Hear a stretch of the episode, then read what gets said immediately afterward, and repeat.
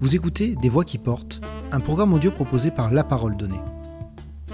Ingénieure agronome, œnologue, cofondatrice du cabinet d'agronomie provençale et de potager et compagnie, Laurence Berlemont connaît bien la terre de sa région, certainement aussi bien que ceux qui la travaillent et en vivent. Dans cet entretien, Laurence Berlemont revient sur sa passion pour l'agriculture, l'œnologie, l'évolution des vins, l'arrivée des grandes fortunes internationales dans la production du rosé varois et bien entendu de l'adaptation et de la diversification des cultures pour faire face au réchauffement climatique. Laurence Berlemont, à quel moment avez-vous décidé de devenir œnologue? Était-ce un choix lié à votre histoire familiale? Euh, Alors pas du tout. Ma maman est institutrice, mon papa était euh, euh, ingénieur aux bases aériennes à la DDE et voilà, on n'était pas du tout dans l'agriculture.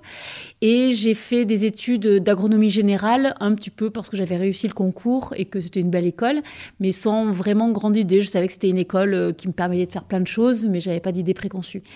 Et le hasard a fait que j'ai rencontré le professeur de viticulture-œnologie dans, un contexte où je n'étais pas censée, je n'avais pas sollicité de le voir, c'était un hasard.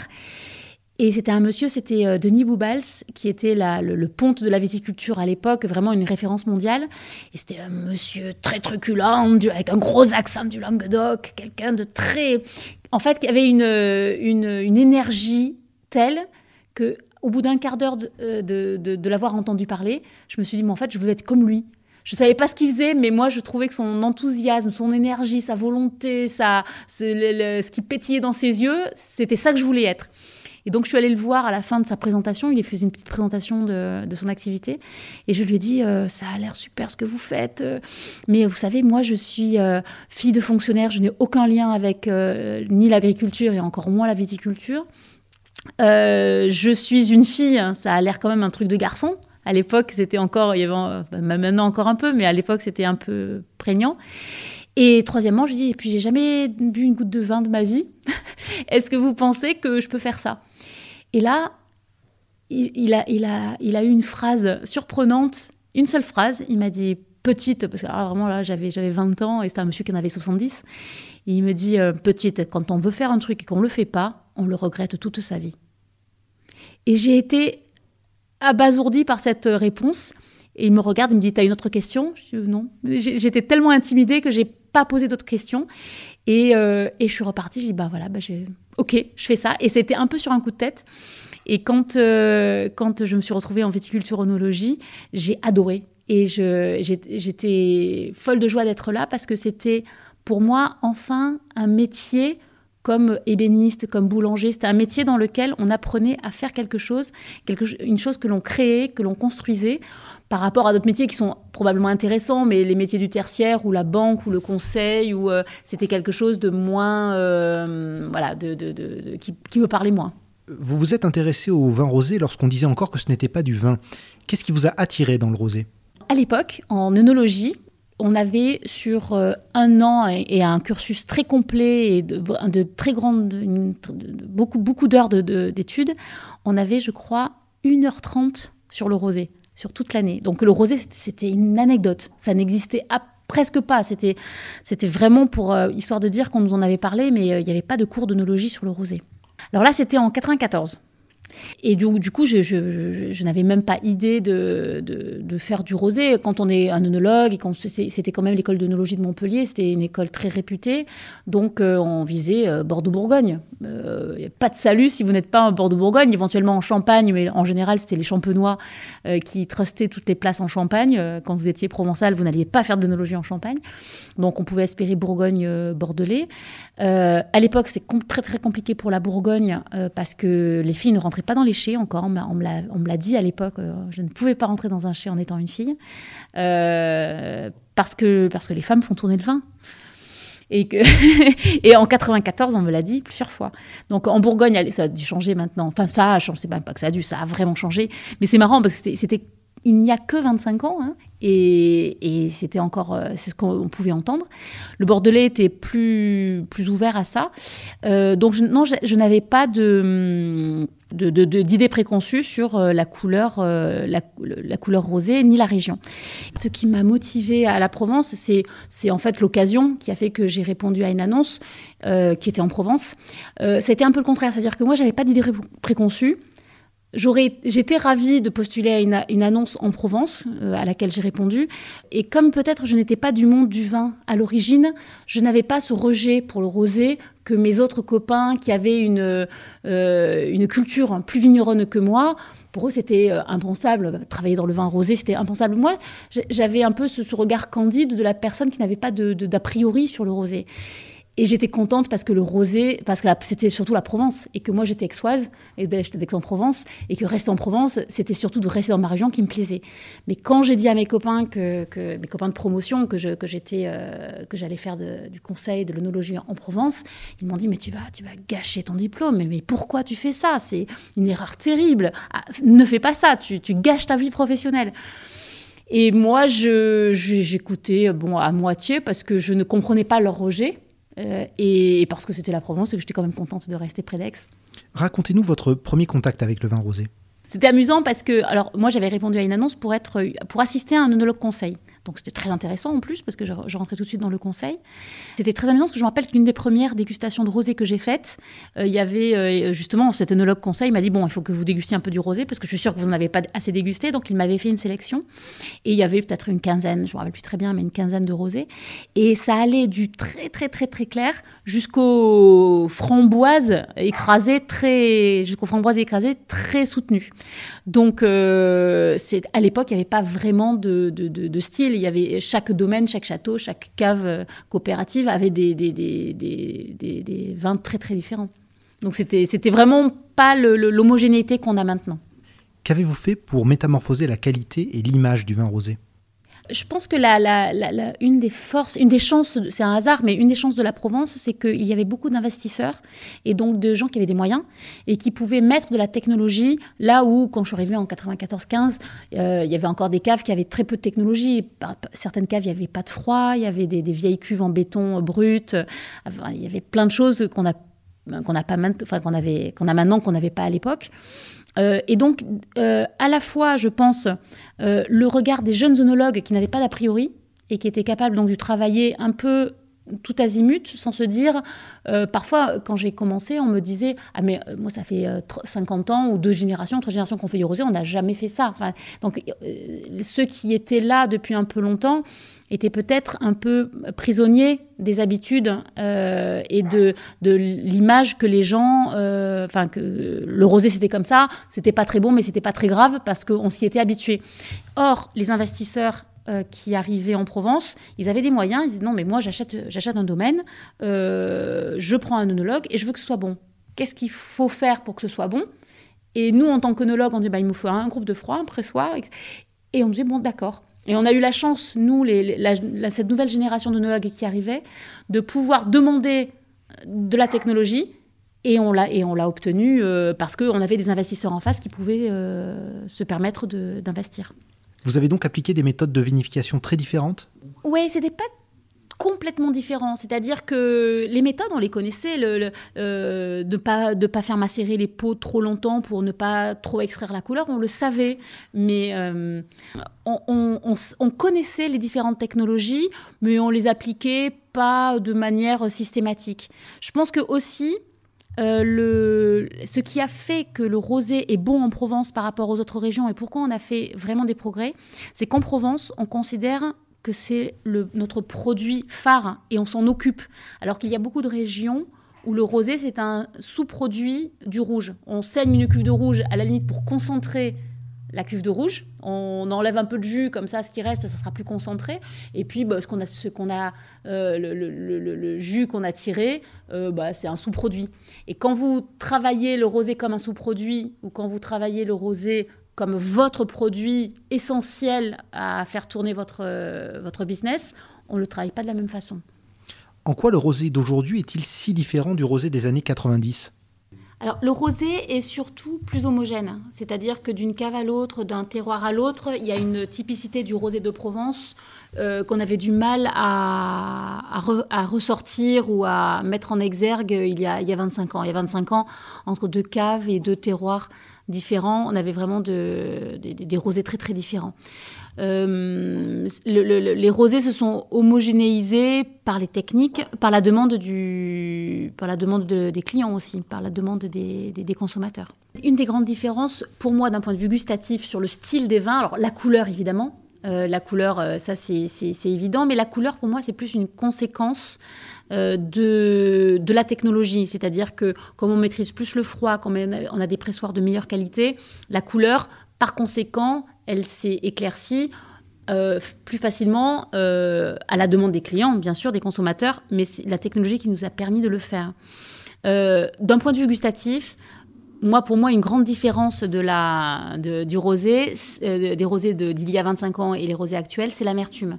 on avait une mauvaise maîtrise du froid, une mauvaise maîtrise même de l'égrappage c'est-à-dire la machine qui sépare le grain de la rafle, euh, qui fait qu'on avait parfois avec certaines machines du jus de rafle, ce qu'on appelle, c'est-à-dire que ça dilacérait les branches et donc ça donnait de l'amertume.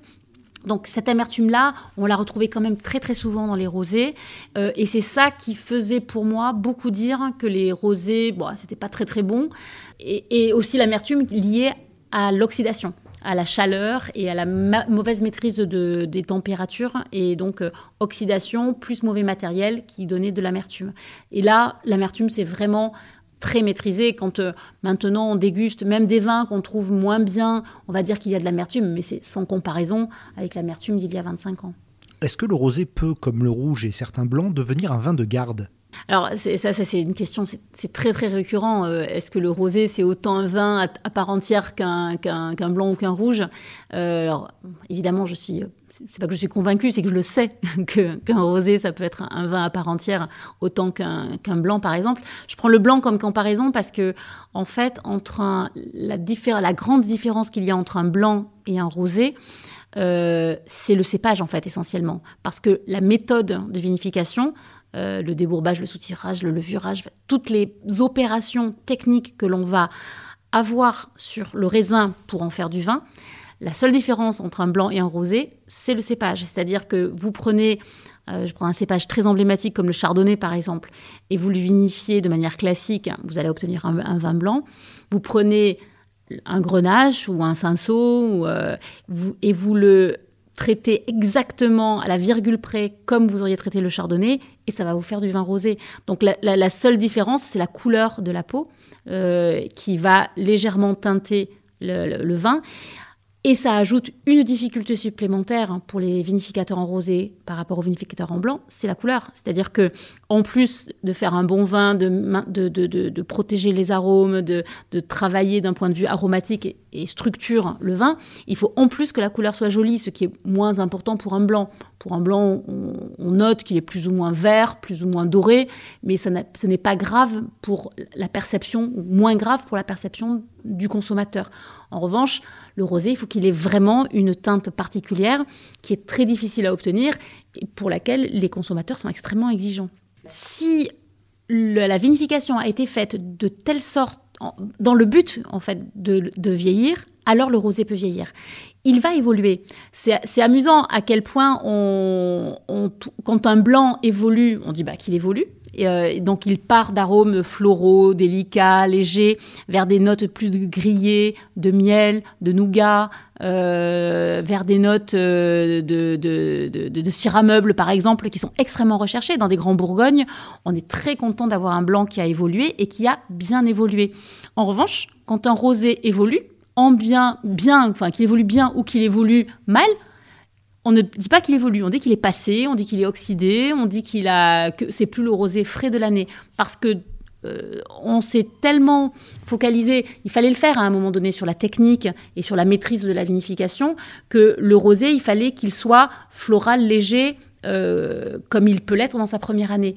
Quand il vieillit, il vieillit. Il a quelques rides, comme le blanc va avoir quelques rides, mais ces, rides-là, euh, si elles sont bien faites et qu'elles sont belles, on va obtenir pareil, des arômes un petit peu de grillé, un petit peu de miel, de, de, de, coin. On a souvent des arômes de pâte de coin, par exemple, qui sont magnifiques quand on accepte que c'est un rosé évolué. Et c'est pas un rosé passé, c'est un rosé qui a évolué comme un blanc aurait évolué. Je dirais, il y a quand même des domaines euh, qui, travaillent dessus depuis assez longtemps par curiosité ou parce qu'ils y croient depuis très très longtemps, mais on les compte sur les doigts d'une main. Je pense que ça fait euh, donc il y a peut-être une dizaine de domaines qui font ça depuis très longtemps.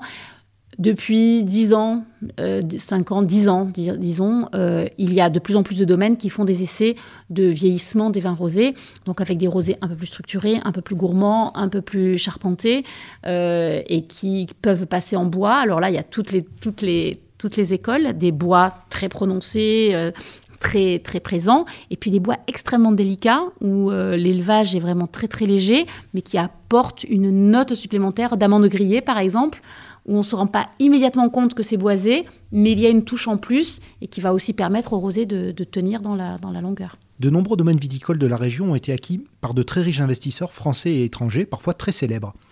Quelle est leur principale motivation? Alors déjà, c'est pas un phénomène récent, parce que moi, je, je, me suis installée en 96, donc ça fait 25 ans maintenant, et je, travaillais à l'époque, en 96, avec un associé qui, lui, est installé depuis 71. Et lui, sa clientèle, c'était déjà dans les années 80 euh, des investisseurs. Donc effectivement des people ou des hommes d'affaires, euh, beaucoup. Euh, pour information, il y avait, moi quand j'ai commencé en 96 et puis jusque dans les années 2010, énormément d'étrangers. Euh, j'avais, euh, je dirais, deux tiers. Euh, enfin, on est monté à 60% de, la, de notre clientèle. On a une, nous, on a une clientèle particulièrement axée sur les investisseurs, mais sur ces investisseurs-là, donc 60% étaient étrangers. Maintenant, on est plutôt à 70% de Français. Donc les investisseurs, ce sont vraiment les, les, Français sont revenus vraiment très en force sur l'investissement viticole. Et ce qui leur plaît, ce qui est votre votre première question, je pense que je vais euh, j'allais dire paraphraser ou, ou euh, pomper sur la, publicité, le luxe, c'est l'espace.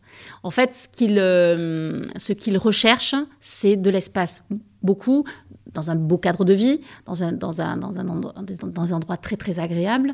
mais c'est vraiment ce besoin d'espace. J'ai, en fait, un, euh, j'ai une, anecdote amusante. Un de mes clients au tout début, qui était anglais en 97, donc je travaillais depuis un an et j'avais 25 ans. Et, euh, je lui pose un peu ce genre de questions. Je lui dis mais euh, qu'est-ce, que tu fais là, toi? Il avait, il avait, il avait tout. Il avait un hélicoptère, il avait un avion, il avait, il avait un voilier en bois de 1902 extraordinaire, etc. Pourquoi tu achètes un, domaine viticole?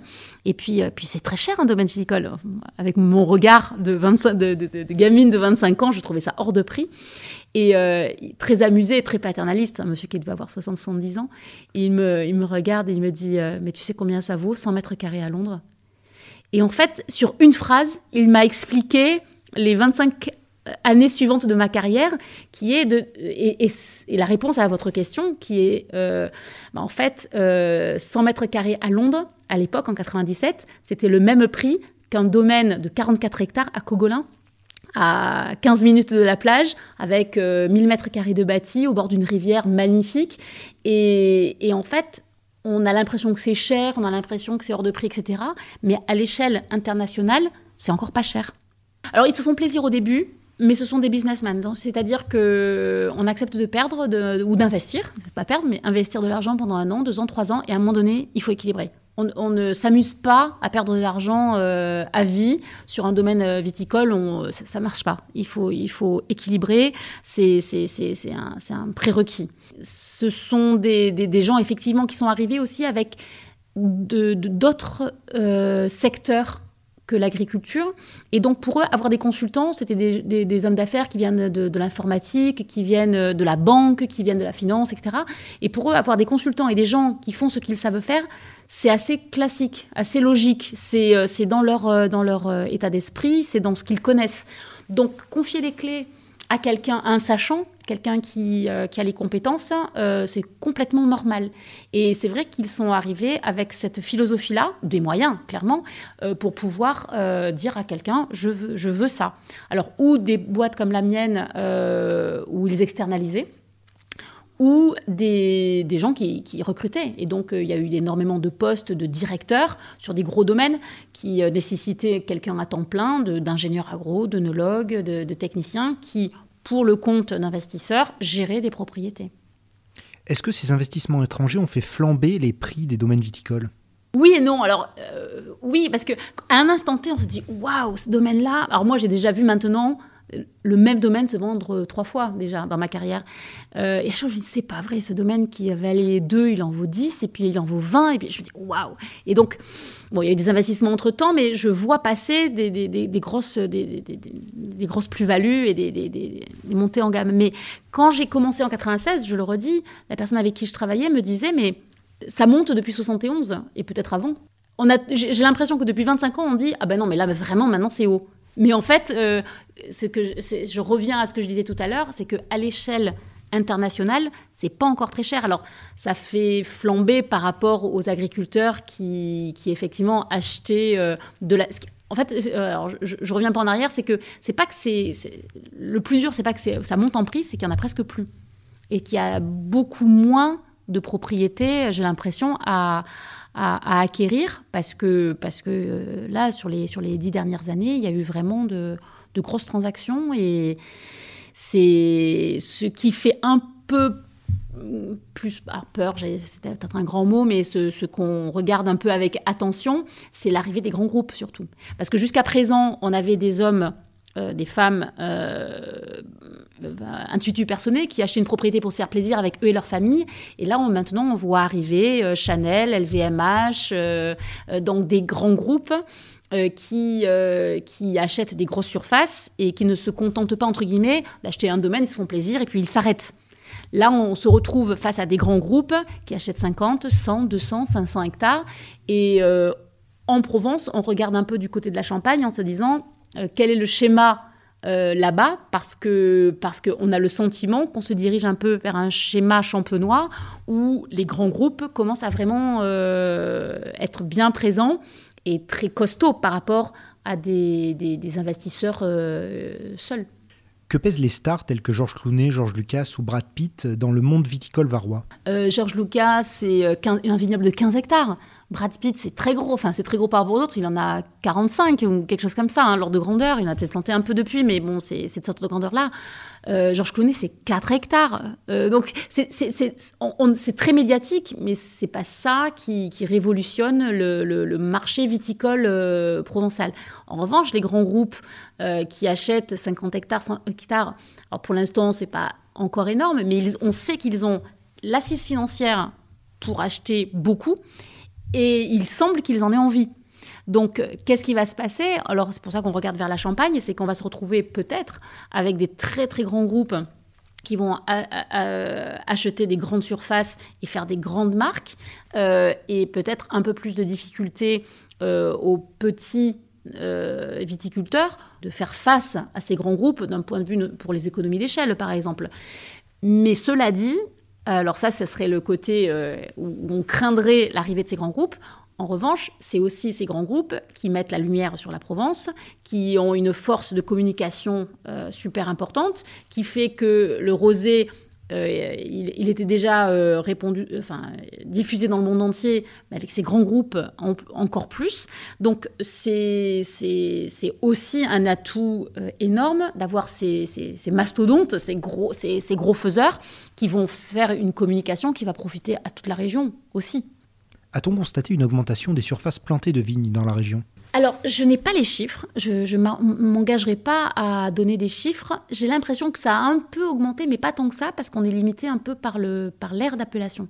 Et euh, les, parcelles AOP, c'est les parcelles AOP. Alors, il y en a encore un peu à planter, mais... Euh, alors, il y a deux choses. Enfin, pendant que j'y pense, il y a donc l'aire d'appellation euh, est figée. Donc euh, on ne peut pas étendre euh, n'importe où. Et deuxièmement, le Var est là. Donc le Var, c'est le cœur du, vignoble provençal. Et le Var, c'est le deuxième département le plus boisé de France. Euh, après, avec les Landes. les Landes étant de la forêt plutôt cultivée, le Var étant plutôt de la forêt sauvage. Et le Var est extrêmement protégé en espace boisé classé. Donc même si on voulait défricher pour planter sans, en faisant fi de l'appellation et en se disant moi ça m'est égal, je m'en fous de l'appellation, je défriche et je plante du vin de pays, euh, ben, on peut pas parce qu'on n'a pas le droit de défricher, on n'a pas le droit. On a le droit, mais c'est extrêmement protégé, extrêmement difficile et cher parce qu'il y a des taxes au défrichement aussi qui font que avant de défricher, c'est tellement compliqué et c'est quand même un coût. Le, développement, il est, le développement, il existe. Je pense que le vignoble augmente, mais je pense qu'il est très contrôlé. Est-ce que le développement du rosé est arrivé à son terme ou est-ce que ce vin peut-il encore nous réserver des surprises et des innovations? Les arômes, je pense que non, parce qu'il y a, alors à la marge, il y a toujours des gens qui vont faire des trucs aromatisés puis qui vont, le, qui vont les vendre, hein, mais, mais c'est un peu loin du monde du vin. Le vin, c'est quand même quelque chose de naturel, de, magique. Rajouter des, des, arômes, euh, à mon avis, c'est une clientèle très faible. Personnellement, j'y crois pas trop. En revanche, que le vin rosé va changer, évidemment. Le, changement, c'est la vie. Euh, ça a changé depuis 25 ans. Il n'y a aucune raison que, à aujourd'hui, d'un coup, ça s'arrête. Euh, donc, euh, donc, je pense que c'est le, courant de la vie. Le, vocabulaire change. des mots d'anglais arrivent dans le français. c'est normal au cours des générations que ça change. Et cela va. Ça, c'est hum, philosophique un petit peu. Et il y a un aspect technique supplémentaire, c'est qu'il y a un changement climatique qui est euh, indéniable, que là, il y a beaucoup de recherches qui sont faites sur des cépages ou hybrides ou sélectionnés ou euh, qui vont être plus résistants aux maladies pour éviter les produits euh, sanitaires ou résistants à la, à la, sécheresse ou résistants au gel, etc., qui font que si, et il y a des, certains cépages qui viennent d'entrer dans le cahier des charges, si ces cépages-là rentrent, Forcément, ils sont différents. Forcément, alors on a le droit d'en mettre que 10%, je crois, actuellement, de ces cépages nouveaux. Mais on commence à avoir des cépages différents. Petit à petit, ça va évoluer, certainement. Pourquoi avez-vous créé le cabinet d'agronomie provençale? Alors, l'histoire du cabinet, c'était donc en 96, conseil en viticulture onologie. et puis on s'était dit, bon, on va faire quand même un peu des oliviers parce qu'on est en Provence et on avait donné un nom donc un peu large qui était agronomie, alors qu'on était consultant essentiellement en viticulture-onologie. On faisait 99% de conseils en viticulture-onologie, mais on avait dès le départ décidé de l'appeler agronomie pour pouvoir intégrer à l'époque les oliviers et les truffiers. Et on était, euh, pour nous, euh, jamais on irait au-delà de ces trois cultures-là. Et puis, euh, la société bougeant, la demande bougeant, etc. Et puis aussi parce que moi, je suis vraiment provençale. Hein. Mon grand-père, il parlait provençal, etc. Donc, je suis vraiment une fille du, cru. Et, pour moi, la Provence, ce n'était pas, c'est une image que je reprends souvent, mais la Provence, ce n'est pas un océan de vignes avec une allée de platane au milieu. La Provence, c'est des petits murets en pierre sèche, c'est des poulaillers, c'est des amandiers, c'est des cognaciers, c'est des euh, plaques miniers, etc. Et bien que je sois œnologue et que ce soit mon activité principale, pour moi, les autres cultures, c'est la Provence. Et pour plein de raisons, j'ai toujours considéré qu'il ne fallait pas l'oublier. Alors pour une raison sanitaire, c'est-à-dire qu'on connaît l'écueil de la monoculture. Quand vous avez une seule culture et que vous avez une bactérie, un virus qui rentre là-dedans, bah, ça fait des ravages parce que vous n'avez qu'une culture et donc c'est très embêtant. Donc il faut le plus possible c'est couper les monocultures par d'autres cultures pour limiter la progression des maladies donc une raison purement technique. Pour une raison aussi d'adaptation, on est dans des cultures pérennes. La vigne, c'est une culture pérenne. Le jour où vous avez besoin euh, de changer de, culture de production, il faut arracher, replanter, attendre 3-4 ans. Donc l'inertie d'une culture pérenne, c'est très compliqué. Donc si à un moment donné, on a besoin de réorienter, euh, admettons que on a des gros problèmes de gel et que la vigne ça devient un vrai problème euh, pour la vigne euh, et qu'on se dise bah, il faut, je dis n'importe quoi, faire de la prune parce que c'était Brignoles était une terre de, de prune à l'époque. non seulement on n'a pas le matériel végétal, mais on n'a même pas la, compétence et la connaissance. Et l'idée que, j'avais, que je développe depuis quelques années, c'est de dire, OK, votre vignoble, c'est 30 hectares de vignes, mettez un hectare de prune, quelque part, parce que le jour où vous aurez besoin de vous réorienter, le jour euh, où euh, vous vous dites euh, là, là j'ai un souci, au moins vous avez la compétence, vous avez la connaissance et vous pourrez vous réorienter sur la prune, l'olivier, etc. Alors un tel, ça sera la prune, lui, ça sera l'olivier. Et dans la Provence, on aura la compétence. Parce que ce qui m'avait énormément marqué, c'est quand j'ai commencé le cabinet, j'ai voulu faire du conseil en, en oléiculture. Il y avait aucune formation à l'époque en oléiculture. Et après le gel de 1956, les, donc les gens avaient peut-être 40 ans en 1956, tout a gelé. Euh, les gens ont abandonné les oliveraies. En 96, 40 ans plus tard, ils avaient 80 ans. Et on était en train de perdre le, savoir, et euh, moi je me rappelle, maintenant ils sont décédés, mais euh, quand j'avais 30 ans, d'aller voir les, anciens en, leur demandant comment ils taillaient les oliviers, parce qu'on ne savait même plus tailler un olivier dans, dans, les années 90. C'était vraiment quelque chose d'assez surprenant à quel point une connaissance peut se perdre aussi vite. Et euh, donc, j'ai toujours eu envie de mettre un petit peu d'autre chose au milieu euh, de la, du vignoble. Et puis, en fait, après, l'histoire m'a rattrapée parce que euh, la biodiversité, c'est devenu quelque chose entre guillemets à la mode, c'est plus qu'une mode, hein, c'est, une nécessité. Mais après, il y a eu la demande. Mais comme nous, on faisait ça depuis déjà quelques temps, on était très crédible pour ça. Vous proposez également des potagers clés en main. De quoi s'agit-il? Donc on a acheté, donc là vous êtes à la ferme Saint-Georges, qui est notre le, lieu de, nos bureaux. C'est un petit domaine qui fait 15 hectares. Et quand j'ai acheté, euh, il y avait des, on est bordé par 300 euh, mètres euh, ou 400 mètres de rivière. Et, et, le long de la rivière, il y avait 4 hectares de champs, de vignes et des vignes en bord de rivière. C'était vraiment pas des belles vignes. Et première chose que j'ai faite en arrivant, c'est arracher ces vignes-là qui étaient vraiment pas belles. Et j'ai laissé en champ. Mais je me disais, c'est quand même dommage, des, beaux champs comme ça, il faut qu'on en fasse quelque chose. Deuxième euh, petite brique de mon raisonnement, euh, j'avais entendu parler du Bec et Loin, la ferme du Bec et Loin, qui est une, la, la, mecque de la permaculture et vraiment la référence en termes de maraîchage. J'avais envie de, voilà, de, mieux savoir.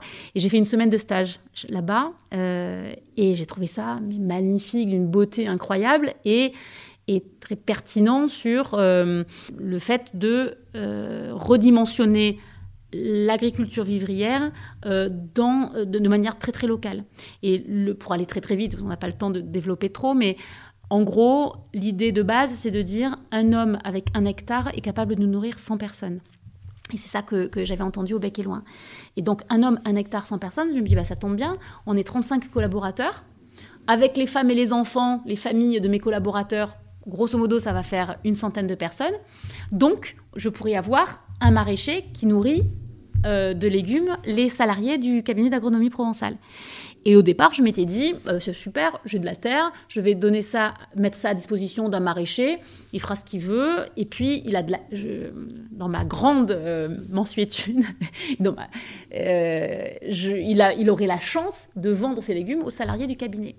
Et là, je me renseigne donc là-dessus et je me rends compte que l'équilibre du maraîchage, l'équilibre social du maraîchage, ce sont des hommes, des femmes qui travaillent 50 heures par semaine, 50 semaines par an, et qui gagne en moyenne en France 500 euros par mois. Et là, je me suis dit, comment se fait-il que l'équilibre en soit là? Alors pour plein de raisons, on ne va pas rentrer dans tous les détails, mais bon, la concurrence des, des, autres pays, euh, le fait qu'on n'accepte plus d'acheter de la nourriture. Euh, Après-guerre, les gens dépensaient 30% de leurs revenus en nourriture, et maintenant c'est moins de 10%. On ne veut plus acheter de la nourriture. La nourriture, le kilo de tomates, c'est 0,99 euros chez Lidl. Quand on voit un kilo de tomates à 4 euros, on trouve que c'est trop cher. C'est trop cher parce qu'on nous a inculqué ça, que c'est trop cher. Mais le 4 euros, euh, si, on, si on, regarde ce que les gens dépensaient après-guerre, c'est ça qu'ils dépensaient en, comparant avec leurs leur revenus.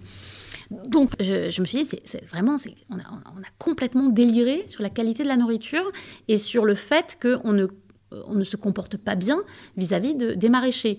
Le problème aussi, c'est que s'il y a euh, une grosse sécheresse et s'il y a un vrai problème climatique, euh, bah, c'est le maraîcher, euh, il perd un tiers de sa récolte. La variable d'ajustement, c'est son salaire. Et c'est tout le temps son salaire, la variable d'ajustement. Et je me suis dit, mais en fait, ce qu'il faudrait, c'est que il ait un salaire décent et que s'il y a des fluctuations à cause d'un incident climatique, un problème, ce soit la communauté, avec un grand C, qui prenne en charge ce manque à gagner. Et là, je me dis, mais en fait, j'ai 35 salariés. Je pourrais très bien en embaucher un, un 36e. Et ce maraîcher-là euh, serait, oh, serait payé. Il aurait des congés payés, il aurait un vrai salaire, euh, mais son job, ça serait de nourrir les 35 ou les 36 de la communauté. C'est le cabinet qui paye les investissements, on paye son salaire. S'il a besoin d'aide, il a des occasionnels, il a, il a un travail décent pour un résultat décent et, nous, on aurait de la nourriture de qualité. Et là, je me dis, bon, si tu fais ça, ça veut dire que si toi tu le payes, je dis n'importe quoi, 1500 euros par mois, salaire de base, contre les 500 euros qu'il aurait gagné s'il avait été tout seul, ça veut dire qu'au milieu, il y a un trou de 1000 euros. Et ce trou-là, bah, c'est l'entreprise qui va le payer. Si tu décides de payer des investissements et de, et de quand même payer son salaire à taux plein tout le temps, c'est qu'il y a un trou. Et je réfléchis, je fais plein de calculs et je me dis, bon, alors le trou, ça va être 15 euh, 000 euros par an, 20 000 euros par an. Et un chef d'entreprise n'a pas envie de perdre ça. Mais 15 ou 20 000 euros par an pour une entreprise comme la nôtre, c'est bon, voilà. C'est euh, euh, deux soirées karaoké et, un, saut en parachute pour, en team building. pour un salarié, 10 ou 15 000 euros sur l'année, c'est juste ça qui fait qu'il vit ou pas.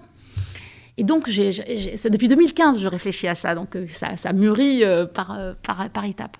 Avez-vous testé votre idée auprès de votre entourage avant de vous lancer dans un recrutement? D'abord, j'en parle à mon mari, qui évolue dans l'industrie, dans la sidérurgie. Donc, ça n'a aucun rapport. Et, et, je me dis, et je lui présente ça, je lui, je lui dis ça. Et, et il me dit, bah, c'est une super idée, etc. J'en parle du coup à d'autres euh, amis chefs d'entreprise dans des milieux complètement différents du mien, l'industrie automobile, euh, enfin vraiment des, choses complètement différentes. Et sur les, 20 personnes à qui j'en parle, en a peut-être 15 qui m'ont dit c'est génial, il faut que tu le fasses. Et puis euh, j'ai tellement de la pression que je me dis bon allez, quand même ce truc-là, il faut que je l'essaye, rien que pour moi. Et je, et je décide de créer le concept que pour le cabinet d'agronomie en me disant écoute, d'abord, on va le faire pour nous, je vais embaucher un maraîcher pour le cabinet d'agronomie puis on va voir si, si, je, perds beaucoup d'argent, bah je, je, me taperai sur les doigts à moi-même, mais je veux le faire, ce truc-là. D'abord, je, rencontre euh, mon associé, donc Julien Vert, qui, euh, est polytechnicien et qui, était, euh, qui, avait, qui a travaillé au ministère de l'Agriculture, qui a travaillé à la DDTM, etc. Et qui, en gros, avait carrément envie de changer d'activité parce qu'il il trouvait que son activité, je ferais lui demander à lui, mais commençait à devenir vide de sens dans l'administration et il voulait revenir à la production. Je lui, je lui avais parlé de ce, de ce concept et quand je lui en ai parlé, il m'a dit ben, ça, ça me, ça, ça me motive et je suis prêt à démissionner de la fonction publique pour créer ça. Et donc, je me suis associée avec Julien Vert et on a créé Potager Compagnie donc en 2019. On passe des annonces pour trouver des maraîchers.